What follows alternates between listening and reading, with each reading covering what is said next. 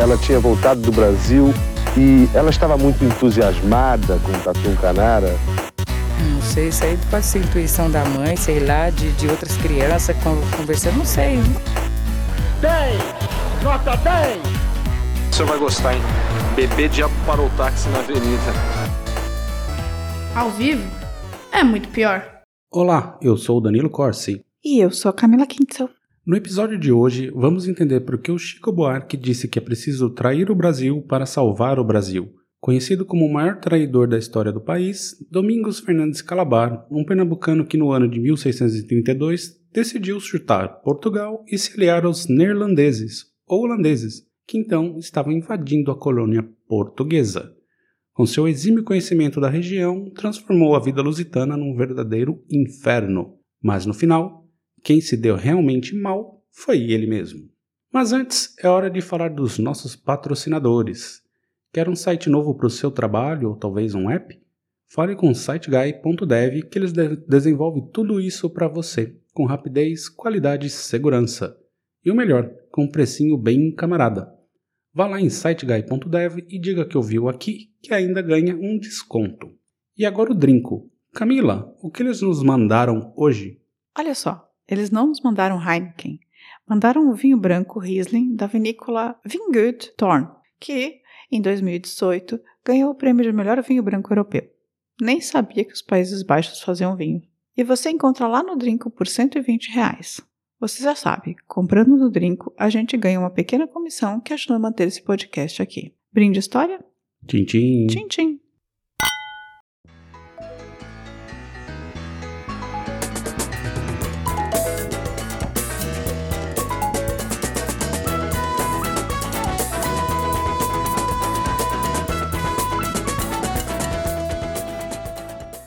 Em 1609, na pequena vila de Porto Calvo, então parte da capitania de Pernambuco, mas hoje a área pertence aos, ao estado das Alagoas, nasce Domingo Fernandes Calabar, filho de Ângela Álvares, com um português que não se tem registro.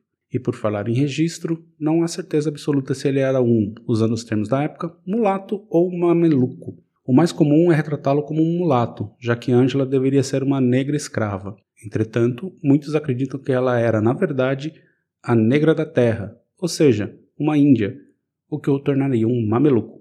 Mas o importante aqui é que ele não era branco, e isso vai ser essencial para o seu futuro.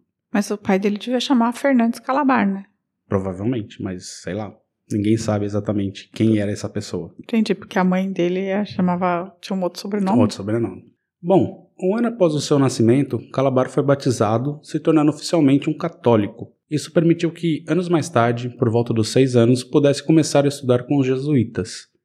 Aqui entramos numa espécie de limbo histórico, pois pouco se sabe sobre seus estudos, mas seu nome volta a aparecer quando ele tinha seus 18 anos, envolvido em atividades de contrabando, que apesar de perigosa, era altamente rentável. Se os portugueses o pegassem, era forca na certa mas ali tudo já assinalava aquele clima Brasil, um suborninho aqui, uma propininha ali, estava tudo liberado. A atividade foi tão rentável para Calabar que ele conseguiu inclusive comprar um pequeno engenho e se tornou um senhor de escravos, o que o elevava à elite local da época. Tornou-se influente e importante, e ele tinha apenas 22 anos de idade neste período. E também ali, nesse período de prosperidade para Calabar, uma outra coisa se desenrolava na colônia, em 1580, Portugal passou a ser praticamente uma possessão espanhola, formando a União Ibérica, que durou até 1640. Portugal e os Países Baixos faziam comércio incessantemente, mas a relação entre neerlandeses e espanhóis não era nada boa, e conflitos surgiram que foram eliminados até 1621 com uma trégua. Mas aí a Amazon da época, a Companhia das Índias Ocidentais, foi fundada e as favas com a trégua. Os batavos resolveram então invadir a Bahia, Amo os batavos. Batavos. Batavo é uma empresa de iogurte no Paraná. E também holandês. e também holandês. Aqui não vou contar os detalhes porque a história toda merece um episódio próprio, mas cabe dizer que os espanhóis, pistolas, se armaram até os dentes e vieram expulsar os neerlandeses do Brasil. Conseguiram, mas esse povo guarda rancor. Então eles começaram a atacar os navios espanhóis no Atlântico, bem no clima de pilhagem. Juntaram uma graninha e falaram: segura essa, maluco. 67 navios neerlandeses Até então, a maior frota já vista no Brasil chegaram em 13 de fevereiro de 1630 para invadir Olinda e Recife, com êxito absoluto. E tudo isso bem no período em que Calabar está se tornando um cara respeitado na sociedade, ainda que um pouco distante do centro do quebra-pau. Mas Portugal e Espanha não iriam entregar tudo sem resistência. O então governador da capitania de Pernambuco, Matias de Albuquerque, se tornou o líder da resistência à invasão. E para se contraporem à força neerlandesa, era necessário tática, surpresa e conhecimento. Albuquerque não se fez de rogado e recorreu aos contrabandistas. E Calabar não hesitou e foi em socorro do governador. Como contrabandista, conhecia muito bem a quebrada, então foi nomeado chefe da guerrilha com a ideia de imitar as táticas indígenas de resistência contra os próprios portugueses. Formou-se então as chamadas companhias de emboscada, que eram pequenos grupos de 10 a 40 homens com alta mobilidade que atacavam de surpresa os neerlandeses e se retiravam em velocidade, reagrupando-se para novos combates. Milícias. Milícias. Calabar conhecia tudo por ali e sabia muito bem que para enfrentar os holandeses era necessário atraí-los para o interior, já que lutar em baías, no litoral, rios e praias era roubada, os batavos manjavam muito bem desse tipo de terreno, mas no meio da mata, a parada era outra. Claro, né? Tudo alagado. Tudo alagado. A Holanda é um grande alagamento. É, total. A liderança de Calabar foi essencial para fazer os neerlandeses abandonarem Olinda, ainda que queimando, queimando tudo na retirada, e resolveram resistir somente em Recife. Nesse período aí de guerra, mais ou menos um, dois aninhos, é que Calabar foi ferido duas vezes e ganhou sua fama como combatente guerrilheiro, comunista. não, ele não era comunista, meu amor. E Mas aqui... Olinda e Recife também são bem perto, né? É, tipo, do lado. Praticamente a mesma é, cidade. Mesma né? cidade. Mas nessa época talvez não, né? é, talvez não. Descampado ali. E aqui, infelizmente, é um belo buraco na história. O fato é que em abril de 1632, Calabar resolve mudar de lado. Ninguém sabe com certeza os motivos. Teria ele cometido algum crime e, para se safar, resolveu se juntar ao inimigo? Teria ele visto algo no comando lusitano que o desagradou a ponto de mandar todo mundo tomar no cu, no cu e mudar de lado? no cu. Ninguém sabe com certeza. A teoria mais aceita é que, e que faz bastante sentido é que ele, como um comerciante ilegal nato, ao comparar as duas forças, entendeu que daria muito, se daria muito melhor com os neerlandeses do que com os portugueses. É, eu também diria que sei lá, né? A gente olhando assim de fora, entre português, se você não, né, não fosse nenhum dos dois, pra você escolher entre ser comandado por portugueses ou holandeses, você preferia o quê? Pergunta para um sul-africano o que ele prefere. Eu preferia pelos portugueses. Sem dúvida. Então, Calabar vai lá e faz um pacto com o almirante batavo Jan Cornelis Lichthart. E parece que o jogo virou, queridinha. Os neerlandeses passaram a ganhar muitos territórios com a ajuda de Calabar conquistaram as vilas de Goiânia e de Garaçu, a ilha de Itamaracá e o Forte do Rio Formoso. Seu auxílio foi tão precioso que até o Forte dos Três Reis Magos, no Rio Grande do Norte, caiu sob domínio dos invasores holandeses, que, com a participação direta de Calabar, ainda destruíram o engenho do Ferreiro Torto. Calabar também traz os negros, índios e mestiços para o lado dos Países Baixos, afinal, ele também era um mestiço. Um mercenário inglês escreveu sobre Calabar à época. Nunca encontramos um homem tão adaptado aos nossos propósitos, pois ele tomava um pequeno navio e aterrava-nos em território inimigo à noite, onde pilhávamos os habitantes, e quanto mais dano ele podia ocasionar a seus patrícios, maior era a sua alegria. Clava tava voando, rapaz. Gente, o cara tava realmente vira casaca. Vira casaca total e putaço. E feliz da vida de Felizão. Zoar. Então aquele ditado de que quem com ferro fere, com ferro será ferido, entra em cena. Matias Albuquerque, então acuado e recuado para as terras onde, onde, onde hoje são as Alagoas, com cinco anos de guerra nas costas, tem um momento de sorte. Com sua tropa de cerca de 8 mil homens, os últimos restantes da resistência, perto de Porto Calvo, encontra um grupo de 380 flamengos, entre eles Calabar. Sebastião Souto, um morador local, se oferece para montar uma armadilha para os neerlandeses. A ideia era se infiltrar entre os batavos e atraí-los para uma matança. Souto então conversa com o capitão inimigo, convence-o de que havia mudado de lado e indica onde estaria uma tropa portuguesa, uma tropa pequena, ali na região. E os 380 lá foram. 100 flamengos perderam a vida, os demais bateram em retirada, mas Albuquerque conseguiu também um belo troféu. Calabar estava preso. Uia! Ele foi levado à prisão no final do dia, mas já com a ordem de ser executado no dia seguinte. O governador sabia que os neerlandeses voltariam com força total muito em breve. Então, logo cedo, no dia seguinte, arrancaram Calabar da prisão, levaram-no até a Praça Central de Porto Calvo, e era 22 de julho de 1635. Colocaram ele no garrote, basicamente um tronco baixo, e o enforcaram passando a corda no seu pescoço e alguém apertando até sufocá-lo. Em seguida, esquartejaram e espalharam os pedaços por toda a praça como aviso para quem fosse traidor. Nada sutil, né? Nem um pouco, né? E eles nem tinham uma, uma forca de verdade, daquelas que abriam cada falso, assim? Não tinha, né? Porque eles. Era uma tropa móvel, né? Então você monta, levanta um tronco, amarra a pessoa, passa a corda no pescoço e alguém fica lá. Até matar. Esse seu barulho de, de enforcar alguém é, é o melhor. Isso foi assim. tá bom. Aí, alguns dias depois, os holandeses voltaram a Porto Calvo. Os tugas já tinham dado linha, então eles acharam os restos lá de Calabar e fizeram um enterro decente para ele. E ainda colocaram seus três filhos, né, o Calabar tinha três filhos, na lista de soldo dos soldados holandeses, até 1654, quando finalmente Portugal conseguiu expulsar de vez os neerlandeses do Brasil. E o que aconteceu com os filhos de Calabar? Ninguém sabe. Ninguém sabe. Ninguém sabe. Eita. Eles deixaram de ser importantes. Ou eles voltaram, ou eles foram pra Holanda. Talvez, não se sabe.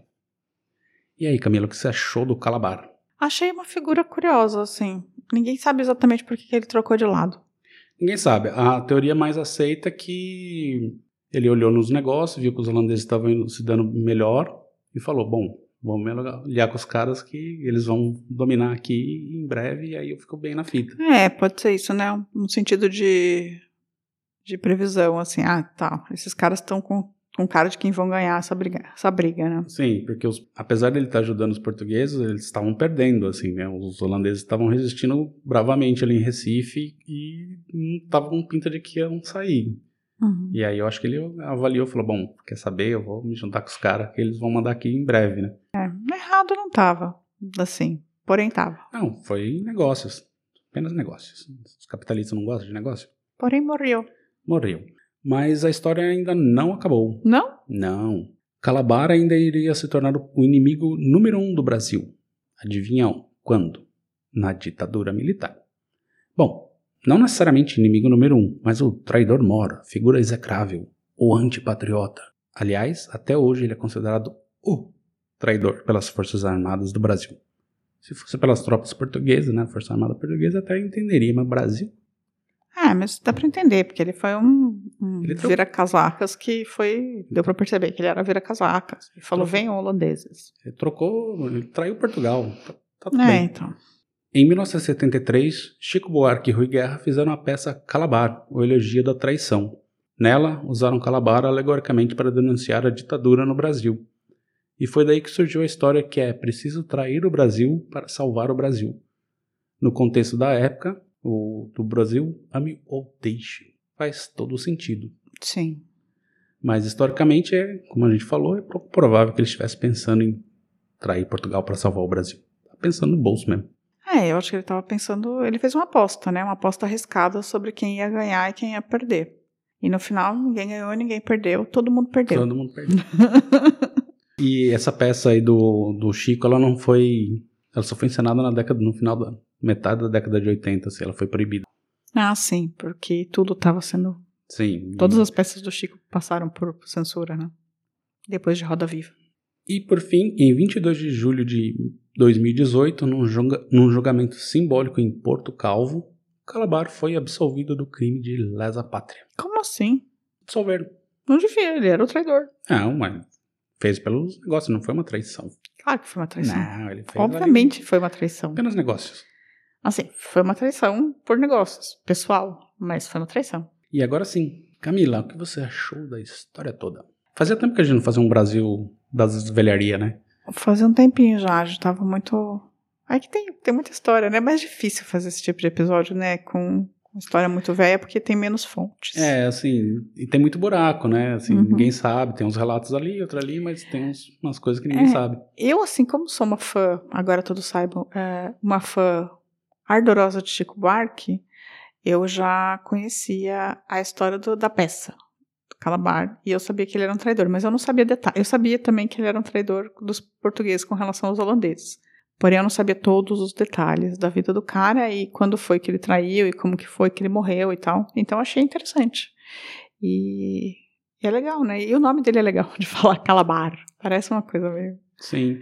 E ele acabou virando essa coisa do, do, do cara que traiu o Brasil para pensando em ajudar o Brasil, né? Assim, tem quando você for, tirando se você não for militar, assim, tem essa conotação de tipo, você ser um calabar significa que você tá fazendo uma coisa que ninguém gosta, mas que necessariamente ela tende a ser boa para mais para frente. É, eu gosto dessa, eu gosto do, do do jeito que o Chico inverteu a história assim, um pouco, sabe, sobre sobre tra essa traição ser ele foi um traidor, no ponto de vista português, foi um traidor, filho de português ainda. Sim, mas, época, no contexto ele era Mas se você pensar nele como um brasileiro, eu estou sendo colonizado, invadido por um grupo, e aí tem outro grupo, então você não foi traidor de ninguém. De ninguém, exatamente. Ele era brasileiro, né? Ele hum. nasceu em solo brasileiro. Então, assim, você não foi traidor de ninguém. Entre ser explorado por português e explorado por holandês. Qual leva a melhor vantagem? Vamos então, aí, né? Tanto faz. Enfim, então agora a gente vai dar uma pausazinha e já voltamos com os recadinhos. Calabar pode ter sido um homem de tronco robusto, com ombros largos, ou terá sido um homem de estatura mediana. Pode ter sido mulato, pode ter sido caboclo, ou até trazer no sangue toda essa mistura de etnias que hoje caracteriza o povo brasileiro. Pois era com certeza um mestiço, um homem sem rosto para a posteridade, mas que projetou seu nome numa controvérsia histórica para séculos depois de sua morte. Camila, se alguém aí já traiu o Brasil, como faz para contar pra gente? se alguém já traiu o Brasil, é, pode escrever para contato arroba muitopior.com.br e contar pra gente como foi essa traição, em que, em que situação foi, se, por exemplo, vendeu as nossas armas nucleares que não existem para uma potência estrangeira, que, que, como se trai o Brasil, né? Pois é, hoje em dia, né? Então, é, então você conta pra gente como você traiu o Brasil. O outro jeito de falar é pelo Facebook, pelo Instagram ou é, por direct, né? Mandando mensagens diretas no Instagram. Twitter. Ou Twitter também, que eu sempre esqueço. E ou deixando como recado lá no, nos comentários do YouTube. Também as pessoas fazem isso.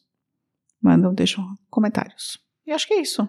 Beleza. E agora a gente vai falar aqui. É, primeiro, Andréa Cubas. Ei, Andréia que falou que na época lá da, do, da, da morte da Daniela Pérez oh, tinha tanta homenagem que ela não pode mais ouvir a música Wishing Upon a Star sem lembrar imediatamente da Daniela. Uhum. Essa, né? Não, é uma outra.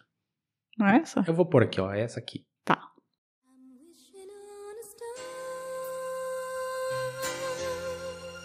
To follow where you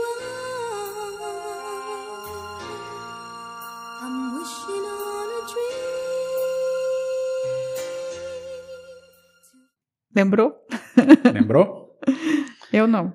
Já o Paulo Alves, também no caso da Daniela Pérez, falou que o Guilherme de Pádua, além de ter iniciado a carreira como Michê, papel que, que atuou recorrentemente nos palcos de teatro. Supostamente. E ator na peça erótica gay Os Leopardos, também. Isso não é supostamente. Também atuou numa produção erótica alemã de 1990, cuja o elenco era maioria de brasileiros. E ele falou que encontrou lá no Xavier Vídeos. Uia! Pois é. Por onde andam nossos ouvintes? Olha só. E Paulo Alves. Paulo Alves estava lá. Procurando Guilherme de Pádua vídeo. É, então, sei lá se tá lá ainda. Então, fica aí a dica para quem tivesse interesse de ver essa produção de vanguarda, vanguarda. alemã. O Thiago Almeida falou que o melhor ator nessa peça Blue Jeans deve ter sido a calça jeans, né? Eu concordo plenamente. Né? Sem dúvida. A calça jeans, é, ela, ou ela ficou blue por causa disso, né? Talvez. E no, sobre o episódio do massacre do Paralelo 11, a Daniela Ramalho falou que é, ela lembrou do caso recente das crianças de Yanomami, Yanomami sendo sugadas pela traga do garimpo ilegal. Nossa, foi horrível essa história. Né? É, é o descaso continua particularmente igual, assim. É que esse, esse massacre foi realmente, foi um episódio que todo mundo falou, vocês pegaram pesado, assim, mas é necessário, gente. Tem histórias que não são tão bonitinhas. Não, mas a próxima vai ser bonitinha. A de hoje também teve só uma, uma pessoa morta. Só uma. Não, teve várias, né? Porque tava tendo uma guerra, mas eu não sei os números, não tinha É, não, Pessoas mas a contando. pessoa que morreu foi só um. só um. E o Ricardo Cravo, nosso grande pauteiro, deu várias idei- ideias, entre elas o Marighella, que tá na nossa lista, mas a gente resolveu deixar um pouco mais pra frente, porque, enfim, vai sair o filme aí agora, né? Vai, vai, vai assistir o filme primeiro, né? A gente faz mais pra frente. Mas, a gente, cara, a gente garante que ainda vamos falar dele sim. Não, e ele falou do Caio Fernando Abreu. E esse, Sim. sim, eu sou fã, fã. E do tem Caio vários Fernando Abreu. outros que ele manda também que já estão na pauta. Meu TCC foi sobre o Caio Fernando Abreu, Ricardo. E ainda lá sobre o médico nazista afogado no episódio, a Raquel Panarello disse que sobre a chutada que você falou lá, que ela devia ter chutado a suástica até virar catavento. Ah, Ha. é. É que eu respondi pra ela falando que ela podia ter dado uma chutadinha. Se ela soubesse quem era, dar uma chutadinha no. É tipo chutar cachorro morto, né? Nesse Não, caso. nesse caso aí não. Não é cachorro morto, não. É, mas é, ela, infelizmente, ela é muito pequenininha. E você tem algum outro aí? Alguma coisa? Você separou alguma, algum comentário que eu deixei passar? Não, eu separei. Não separei nada, não. Essa semana eu não falei com o Giancarlo, ele mandou mensagem: Giancarlo, volte. É, o Mar, um beijinho pra ele sempre. E pra, pra galera que sempre tá lá colaborando com a gente, assim. E lembre-se sempre de espalhar, mandem, mandem, compartilhe o nosso episódio com os amiguinhos. Ah, sim, não sim. Os ami não Sim. amiguinhos também. É, a gente não cobra nada, né? Então, a gente fica aqui trabalhando de graça, fazendo esses episódios, que é o nosso legado. E, mas se vocês puderem, tipo, compartilhar para aumentar a audiência, é sempre bem-vindo. Eu lembrei que é, alguém fez um comentário, e agora eu não vou lembrar o nome porque eu não separei, mas ele fez um comentário dizendo que tinha vindo do, do, de um outro podcast chamado Café com Crime, e que estava gostando muito dos nossos, dos nossos episódios. Aí eu falo sobre ele semana que vem. tá? Legal. Semana que vem separa direitinho aí o comentário que fica melhor. Então Vai tá. ficar mais, mais fofinho. Tá bom. Então é isso, gente. Semana que vem estaremos de volta. Um beijo. Tchau, tchau. Tchau.